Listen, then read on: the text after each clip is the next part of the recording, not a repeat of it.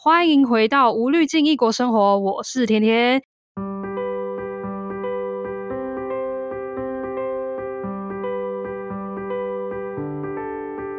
今天的来宾呢，同样是住在德国的 Kelly。如果你还没听过他的上一集的话呢，请先去听完上一集之后呢，你可能才会比较了解他的背景以及他在德国经历的事情。那我们再继续接下来听这一集。那这一集呢，我们基本上会聊一下 Kelly 在德国念学士的时候呢，他有做过哪一些兼职的工作，以及他最后在德国找实习的时候是怎么找的。跟甚至要怎么让实习变成正职的这样的机会是要自己怎么争取的，他都会跟我们分享。那当然，最后他也会跟我们聊一下他在德国的生活啊，以及之后未来的个人规划。那我们赶快来欢迎 Kelly。嗨，大家好，又是我，我是 Kelly。好，Kelly，那我们就不啰嗦，直接进入下一个主题，就是在你的学生兼职跟实习的时候，你可不可以跟大家讲一下你在念学士的时候？你是打了什么兼职的工作？因为很多人在兼职的时候，通常我们想到可能就是去咖啡馆或是餐厅，但是你的呢是什么？其实我有做过，应该有三四种不同的工作吧。时间线最长就我做比较久，就是我从第二年开始啊，就在杜宾根有一个欧洲当代台湾研究中心 （ERCCT），它专门在研究台湾的就当代的一些什么政治啊、历史文化方面研究。那我在那边当他们的 IT 助理，那这个我就做了两年左右。在我当他们助理这期间呢，我有一些比较大的工作，比如说实习。实习大概发生在我的第四个学期，就在第二年的时候，我去做了实习。我想问一下，因为通常不是你说的实习的话，通常是摆在大学的最后一年，然后你是在大二的时候你就有找到实习了？对，没错，当时也是有点不得已。对，那我想问一下，你的实习是是边上课边实习，还是你上课的部分先暂停之后呢，你直接全程的直接在一个公司在那边实习？我当时是只拿一门课，就一个礼拜只需要去上一次这门课，所以我有一天是 home office。原则上全实习通常就是全职实习啦，就是你一周四十个小时，然后一周有一天就在家上班。嗯、那在家上班，因为我不用通勤嘛，所以我省下来那个时间就刚好可以去上一堂课啦。你刚刚有说当初是有点不得已，是请问为什么不得已？就是我这个实习它来的有点突然，它其实是从我我来交换的时候认识一个语言交换伙伴，就是他学中文，我学德文这样子，然后我们就是变朋友。然后后来他那个时候有一次就打电话给我说：“哎，Kelly，你现在是不是有在学 AI 方面的东西啊？Deep Learning、Machine Learning，你懂吗？”我说：“对啊，我我们有在学啊。”然后他就说：“哎，我们部门要找实习生诶，你 OK 吗？如果你可以的话，就来。”然后他们部门找这实习生，就刚好我那个朋友他可以算他算是可以决定吧。然后朋友又也很信任我，所以他就直接找我。然后我们就讨论了一下可能可以实习的时间。然后原本其实是想要在第三年上学期再实习，然后他就说：“哦，那个因为 budget 那个预算的关系，啊、所以如果可以的话，这学期你觉得怎么样？”然后后来想一想就好啦，也是可以啦，所以就第二年那时候就去了。哇，你这样讲也很幸运呢，就是突然啊、呃，因为语言交换，然后得到这么大一个机会。对啊，这是一个很大的帮助。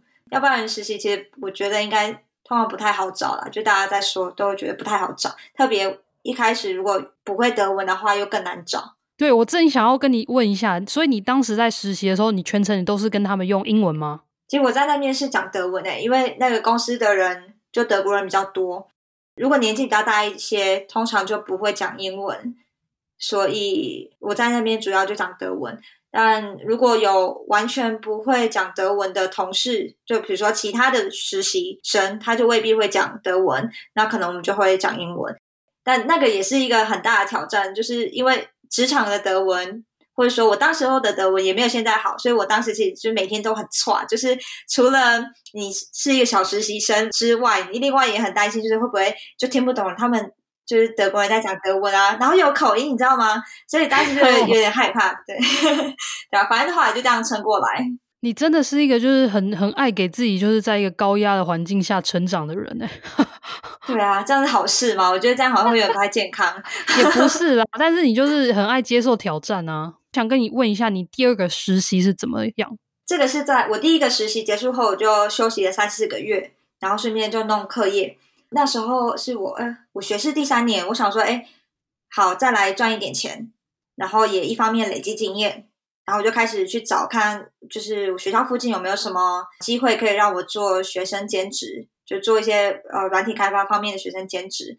那学生兼职它的特性就是一周做最多二十小时，就是法律规定，因为他要你好好读书嘛，所以你就等于是最多半工半读。然后我就在 Max Planck Institute，嗯，Tubingen 那个 campus，我就找到他们的一个就是 Hebe Hebe 职缺，就学生兼职，然后做 Web Developer，就是作为他们的 Web Developer 这样子。然后我就可以稍微谈一下当时候跟他们的一些面试啊什么样的经验。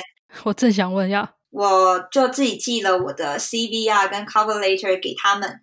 我记得他们很快就回信给我，好像是 HR 那边直接回信，然后就说好，那请你完成这份作业。他给给我一份作业，就一小篇 paper，、嗯、然后跟他希望我开发的一个网页 APP，大概应该要长怎样？他就有一个类似开一个规格表吧，我就要自己开发一个网页 APP，要符合他的所有要求，然后寄去给他们。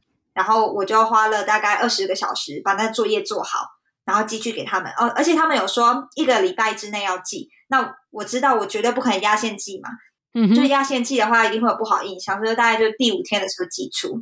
那寄出之后，我也很快就收到就是面试的通知，就约了一个礼拜后，我好像是某一天下午五点面试，然后我隔天早上八点就收到录取通知，效率超快。对，感觉是老板就直接决定吧，他可能因为团队也不是说很大，也就算研究团队，因为有一个机会，所以我后来又被签成实习合约，就变成。每个礼拜四十个小时在工作，哇哦！从兼职然后被签成实习，然后变成类似在全职在工作这样子。对，没错。那你可不可以跟大家分享一下，就是你在这个实习的大概内容是什么呢？我举一个例子，我目前在做的一个专案就是聊天机器人的开发。那这个聊天机器人，它里面的对话是我们组的 researcher。那个研究员他们去制定的，他就会写一个对话表给我，然后他可能就说：“好，现在聊天机器人讲，请问你的人生最大的价值是什么？What's your life goal？” 这时候聊天机器人应该要要让受试者填写他的回答，并且这个回答要把它存起来到我们的 database，因为之后我们的研究员要把这些 data 全部都收集起来，然后去分析。那因为我们组主要做的就是什么目标管理呀，如何让人更有效率的去工作，进而提升他的生活品质等等的研究，都在我们这个组的工作范围内。所以在做这些研究的过程中，我们就会需要一些 web app，让受试者就透过网页的方式去回答一些问题。我觉得你这个工作也很酷诶，如果是也对这种心理学或是一些时间规划，或是人生清单或什么之类的。有兴趣的人在做工作的时候，应该也蛮有乐趣的啊，因为就看他们研究人员在研究什么，然后自己也可以边看，然后边可能去重新检视自己的人生，好像也蛮酷的。对，没错，这个主题真的是我非常非常有兴趣的，所以这个也就导致我后来就开了一个人生实验室企划，然后带大家去探讨时间管理啊，如何让自己更有效率等等，就是偷偷把 Max Planck 这边我学到的东西，就是偷渡给台湾朋友的，学以致用啊，很好啊。对。好，那我想问一下，就是你在跟德国人工作的时候呢，有什么跟台湾人可能比较不一样的地方吗？我觉得他们的 paperwork 非常多，就是 你要申请一个什么东西，你就是要等很久，因为他就要层层的，就是过关，然后你有时候就要再自己再去打电话去催一下他们啊什么的。德国人方面，我自己觉得当时候那个部门的同事，除了我的直接的 mentor，就我那个朋友是我直接 mentor，除了他之外，其他的人都很。怎么讲？感觉都不太会聊天，就是大家一起在外面站着喝一下咖啡，那不是应该有一点什么 small talk 之类的？那结果他们都只会讲一些哦，你那什么专案怎么样？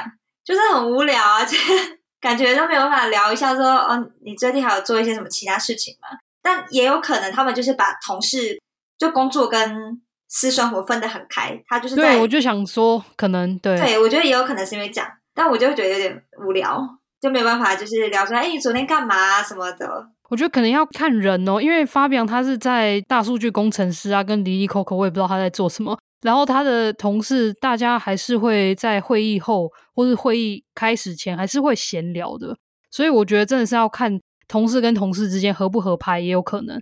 你有跟我讲一下正在做这个实习啊，你其实已经可以快被转成正职的机会。那虽然我有时候都会跟人家讲说，哎，你来德国留学之后呢，你去实习之后呢，去认识不同的大企业之后，你可能会被签成正职。但是你自己周遭朋友好了，或是你自己本身这个成功的几率真的有这么高吗？因为我相信很多台湾人来留学的时候，他们可能也有这个以这个为目标，就是不是只是想要来德国留学，而是想要留下来。但是留下来的机会就是要找到工作嘛。对，我觉得从实习转正一定会比你在茫茫人海中就是海投还要有机会一点，因为你实习之后，你的老板就很知道你的人怎么样。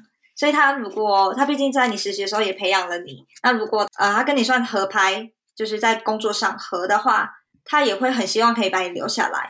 这样说好了，一个老板他现在要找一个正职，但他公司现在已经有了可能有一个实习生，他即将要结束了实习，以及同时他也可以从 HR 那边去找还没有面试过的一百个人，然后来看到底要怎么选。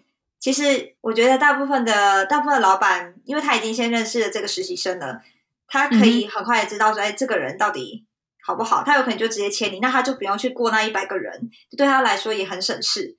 所以这样说的话，我觉得实习是比较容易可以转正的。那我觉得另一方面，你自己也要很用力的去争取。怎么说呢？你在这一家公司，你实习要结束了，并不代表老板就会知道说你未来会想要待在这里。所以你一定要自己去争取这件事情。我觉得这个跟台湾也比较不一样，就是在台湾大家可能会就是默默等，然后等看看说，哎，老板会不会就说好，我现在把你转正，就是然后加冕那种感觉。但是在这边，如果你没有主动提的话，老板他会想说，哦，你应该是对这个没有太多兴趣吧？因为他会也会尊重你再来就不同的规划，因为你本来就没有一定要绑在这个公司啊，所以他不会预期说你就是会想要留在这个公司的。然后我就会找时间看我要不要加冕你，是我决定。老板比较不会讲，所以如果你在这个公司你很喜欢的话，一定要让你们公司的人或者你的老板一定要让他们知道说你是真的很对你们做的事情是很有兴趣，很想要未来要继续投入的。那我分享我自己的经验，就是我其实一开始就是做学生在 Max Planck Institute 这边的这个 Web Developer 的兼职工作。原本也没有预期可以转成实习啦，就是变成工作时间可以又变长，然后赚的钱也变多这样。原本没有预期到这样，而是在我开始工作之后半年，某一个计划开会，然后我就忽然得知说，哎，这个计划的 project leader 竟然要离开了，什么下个月就要离开。然后我们组的大老板就说，啊好，那我们现在讨论一下我们的下一步是什么啊？我们想看看接下来是要 recruit 什么样的人等等。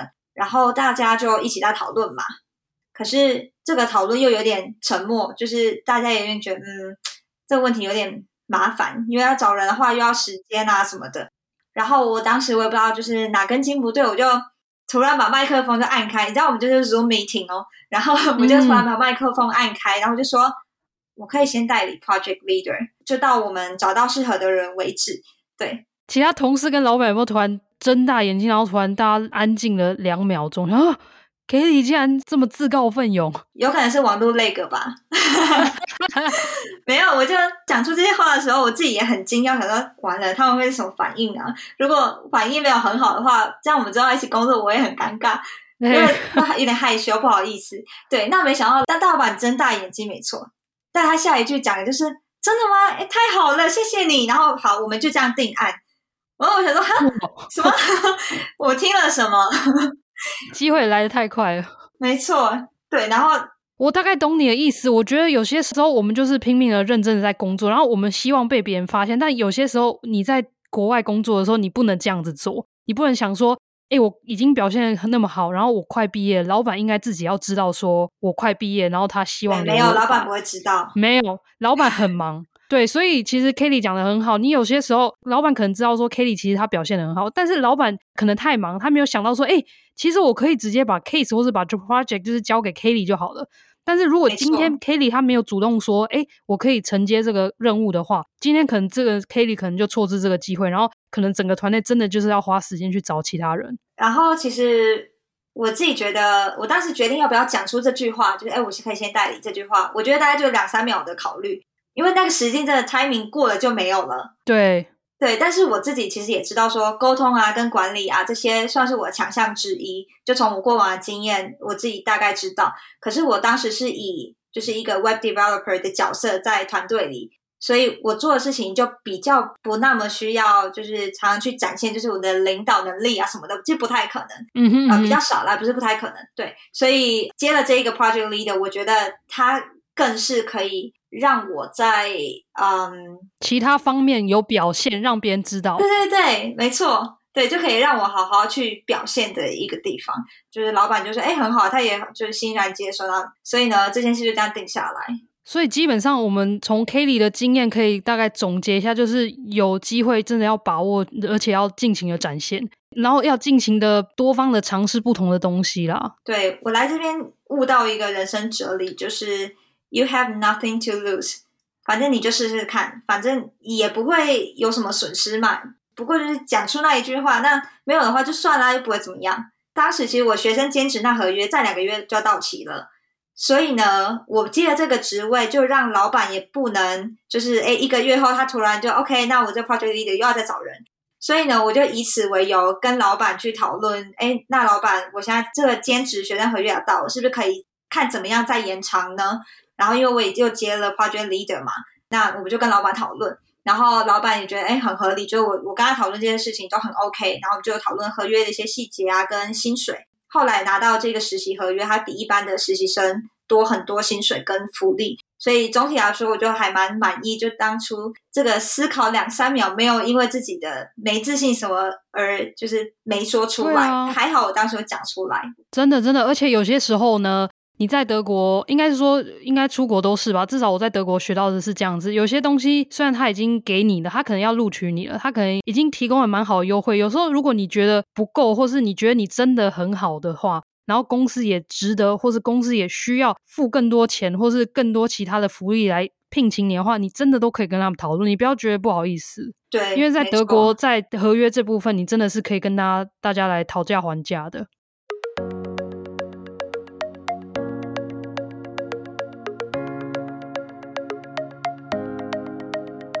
中场休息，德文小教室。那今天凯莉分享了很多关于她实习、打工、兼职的部分，所以我想要教大家这些德文单字。实习的话叫做 das Praktikum，das Praktikum。那么打工的话呢，德文叫做 der Minijob，der Minijob。全职的德文叫做 die Vollzeit，die Vollzeit。全职人员。Der Vollzeitangestellte, der Vollzeitangestellte，兼职 die Teilzeit, die Teilzeit，兼职人员 der Teilzeitangestellte, der Teilzeitangestellte。以上就是今天的德文小教室。那我想要跟所有的无滤镜异国生活的听众分享一下。我们的听众信箱启动喽！不管你现在面临到什么困难问题，或是想要跟我们分享你的开心不开心的事情，都欢迎大家填写我们的听众信箱。甚至你想要给节目有任何的回馈，以及有想要许愿听的主题，都欢迎大家重复以及随时写这个听众信箱给我们。那我跟米粒就会针对大家提出的内容来做分享哦。那谢谢大家的收听，下次见啦，拜拜。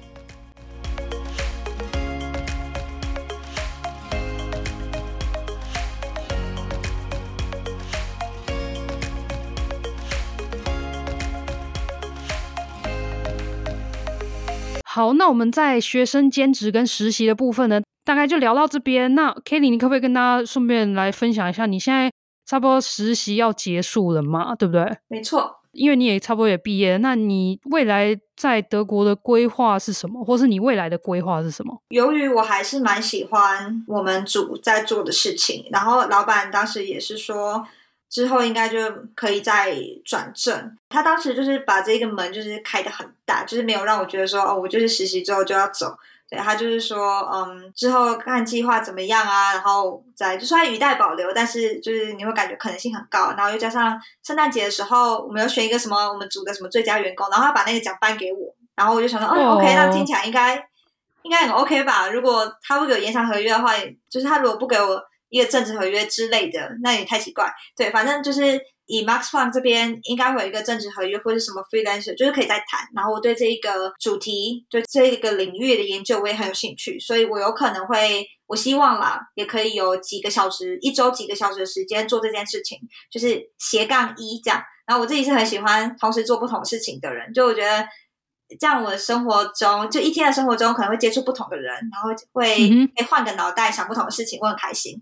所以我会希望这个实习结束后，我还可以每周有可能十个小时什么的在 Max Planck 这边工作，就用任何形式都可以，不管是嗯嗯 part time 或者 freelancer，我觉得都可以接受。那另外，在德国这边，我现在有在筹备要创业。甜甜可能有稍微知道一点，就是旅游的部分。没错，就是呢，我自己在这边有体验到很多 outdoor activity，然后就觉得有点可惜，因为大部分的台湾人留学生啊，在这边很难去接触到这种真的德国人当地会去做的 outdoor activities。就是因为如果你是来旅游啊，或是还一开始还没有办法认识到这么多德国人的话，其实很难有机会跟他们一起去做他们会做的一些 outdoor experience。所以我就想说，那有没有机会是我找我很要好的德国朋友，我们一起来规划这些体验，然后带给来德国玩或是在德国交换留学的人一个，就是我觉得我觉得可以算是一辈子难忘的体验。像我现在绝对忘不了我去年去多瑙河划船了六天，就类似这种。然后觉得体验很重要，体验真的是我觉得人生中很重要的一块。你要有不同的体验，它会让你的人生丰富度会更高。好，那你的斜杠三呢？还有斜杠三吗？对，有斜杠三，就是我会继续在教中文。对，我除了有，呃，不知道甜甜知道这件事吗？我有在教中文嘛，线上。有有，这个我知道，这个我知道。对对对。然后，因为有很多人其实都想要有一份就是可以在家工作收入啊，或是想要当什么数位游牧，所以有一个可以在家工作、有网络就可以工作的事业，其实非常好的。那我我觉得线上教中文就是我们很好的机会。那虽然很多人没有华语证照，没关系，我跟你们说，我也没有，但是我就是我就是知道我的优势在哪里，我怎么去打到。那些学生的痛点，所以就可以顺利的收到蛮多学生的。嗯、我现在也有在辅导大家成为中文家教，就我自己准备一些课程，就是我到底怎么样，就是身为一个没有华语证照的人，该怎么样才可以成为中文家教？这个在我的网站也可以找得到。那你的斜杠四就是我们刚刚有提到留学咨询，对不对？我觉得你之后可能可以当一个生活教练之类的，斜杠五有没有？然后就教大家如何时间规划 跟设定目标。哎，这个我觉得好像也可以。我觉得因为这个都是我的兴趣。当然，对啊，呃，我觉得斜杠是一种就生活态度。你想要你的生活长得怎么样子？我觉得每个人的选择。但我自己知道，我还蛮喜欢，就是生活中，就是我每一天的时间可能有几个小时做这件事情啊，一两个小时想想。人生的规划啊，然后一两个小时想想教中文的事情啊，我就觉得我非常的开心，所以才会就变成就是误打误撞变成斜杠人这样子。你应该还要加斜杠达人，达人吗？对，斜杠达人。好，如果大家对这些内容都有兴趣的话，因为 Kelly 真的是一个也很爱热爱分享的人，然后所以大家真的可以去私讯他。对，然后那我再想问一下，我跟 Kelly 其实会认识呢，是因为他有在经营自媒体，那尤其是 Instagram。还有他的网站，所以 Kelly，你可不可以跟大家分享一下，你在大学期间跟甚至现在都已经做这么多事了，你为什么还会在想经营一个自媒体？除了想要记录之外，另外一个就是分享，因为我觉得透过分享，你可以帮助到很多人呢，所以我就觉得分享这件事情，帮助别人这件事情是很美好的，就它会让我整天都很开心。就比如说。我在最一开始开始有自己的部落格的时候，就是我用 WordPress，然后虽然我没有自驾站，嗯、但就是有一个什么 WordPress 的 iKelly Talk 之类的。然后但是在我交换的时候，当时想说好，我就记录我的交换跟一些呃文化的观察、体会啊等等。然后哦，我自己也蛮喜欢写作分享，所以当时就把这些结合在一起。后来就分享办签证、开限制提醒账户之类的。然后得到很多回响，我所谓回响就是很多人留言问问题，然后会写信给我什么的，然后我就是，嗯哼嗯哼呃，这几年就是一一的在回复大家，然后就发现，哎，后来也收到很多回馈，就是啊，谢谢谢谢，因为你有写这些文章，有帮助到我申请签证，甚至到后来啊、呃，我在这边也念书的时候啊，就后来还是有一些交换生来嘛，然后我们在办活动的时候，就还有遇到曾经读过我的就办签证还有开限制提领账户文章的人，他们来跟我认亲，他就说啊，你是 Kelly，你就是那个 iKelly Talk 的 Kelly 吗？然后就来杜宾跟交换，对啊，所以就。可以帮助别人，会让我觉得很开心的。我懂，我懂，因为这也是为我我其实算是经营自媒体的老前辈，这样子，就是在德国啊，至少必须说，就是一直持续让我可以经营下去的动力的来源之一呢，原因之一呢，真的就是像 Kelly 说，因为我不定期的都会收到一些粉丝啊，或是听众啊，或是读者的回馈，然后他们不管是可能因为我的照片啊，然后让他们认识了一个地方，或是让他们甚至亲自造访了这些地方，或是。他们可能听到我一些分享的事情，然后变得比较开心，或是受到帮助。我觉得这个真的是很很酷的一件事情啊！因为就像我为什么要在饭店业工作，原因是因为我喜欢跟人互动，我喜欢帮助别人，我喜欢协助别人。嗯、所以这也是我觉得经营自媒体也是有一种这样的概念，就是我们在分享一些我们喜欢的事情，可是。如果还可以帮忙到其他人，或是给一点其他的有用的资讯的话，那是当然是更好的。完全同意。现在就进入我音频的尾声，那最后一题算是我都会问所有来宾的，但是因为你比较有留学的经验，所以我把问题稍微改了一下，就是如果未来有人有兴趣要来德国留学的话，你有没有什么建议？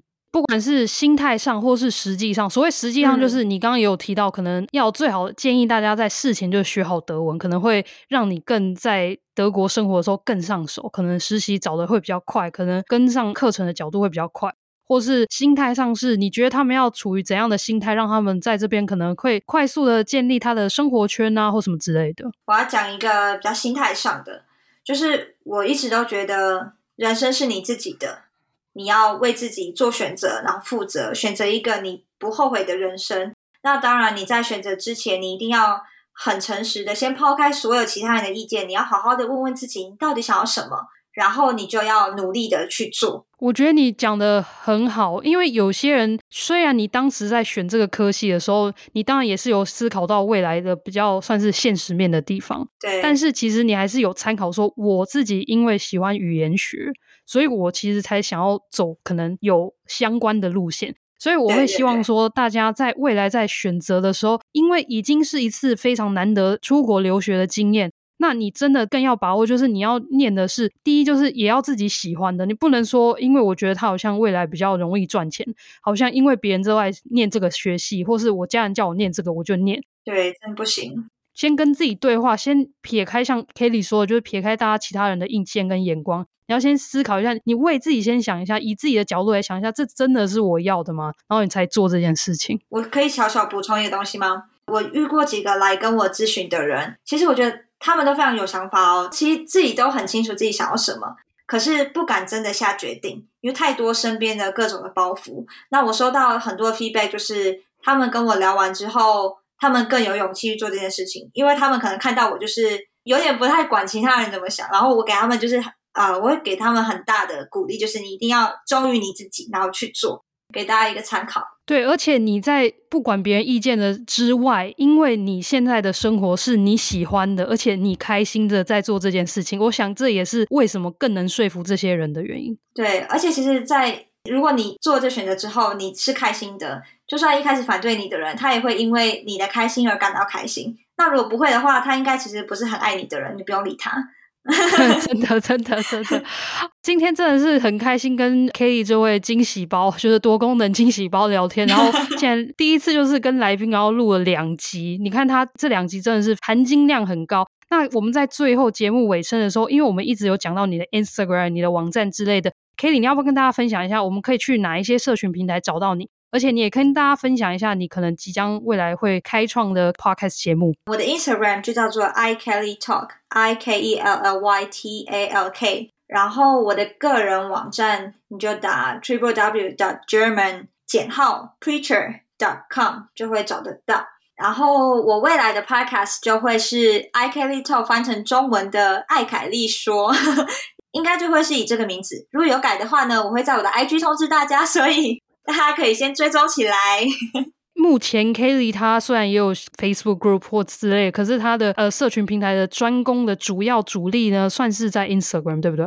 目前是这样，没错。反正你在那边，你基本上就是可以找到他，而且他每天都会更新很多动态啊，然后他时不时就是会放一些很厉害的，像是刚刚他提到的人生实验室这种东西，很酷的那种。你要不要跟大家分享一下你那个让故事流浪的那个企划？哦、你也让大家听一下。现在还在流浪哎、欸。好，对对对，你跟大家分享一下，我们的尾声会不会比主主要的 key 还要长？真的，真的。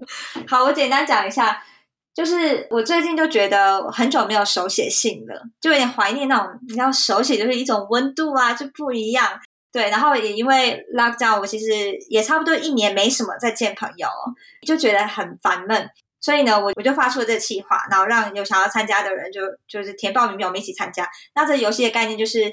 我会写一封信，那它会是一个故事，然后我会写故事开头，然后我会寄给一个朋友，就是有想要参加的人，嗯、我寄给他，然后他写完之后呢，他会告诉我，就他会把故事接龙下去，他告诉我说他写完了，嗯、我会给他下一个人的地址，就是为了就隐私权的部分，所以呢，就是他的地址就收集在我这，大家就这样子不断的接力下去，然后我发出了三封流浪信件，然后有一封已经快要故事快要接龙完成了，然后就会寄回给我。然后我到时候应该就会在直播上跟大家分享我们最后接了什么样的故事，大家可以期待一下。超好奇的，超期待的，的真的。好了，那我们今天节目真的现在真的，我答应大家进入尾声了。OK，我们不聊了。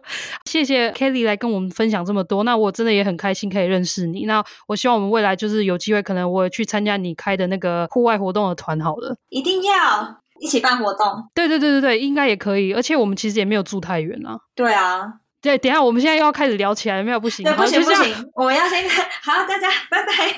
谢谢谢谢大家听，拜拜拜拜。希望大家会喜欢这集的内容，喜欢的话在留言评论告诉我哦，或是上我的脸书专业，跟着甜甜与发表一起刮世界地图，或是我的 Instagram tiny dot petpacker 私讯我。今天的节目就到这里，那我们两周后再见喽，拜拜。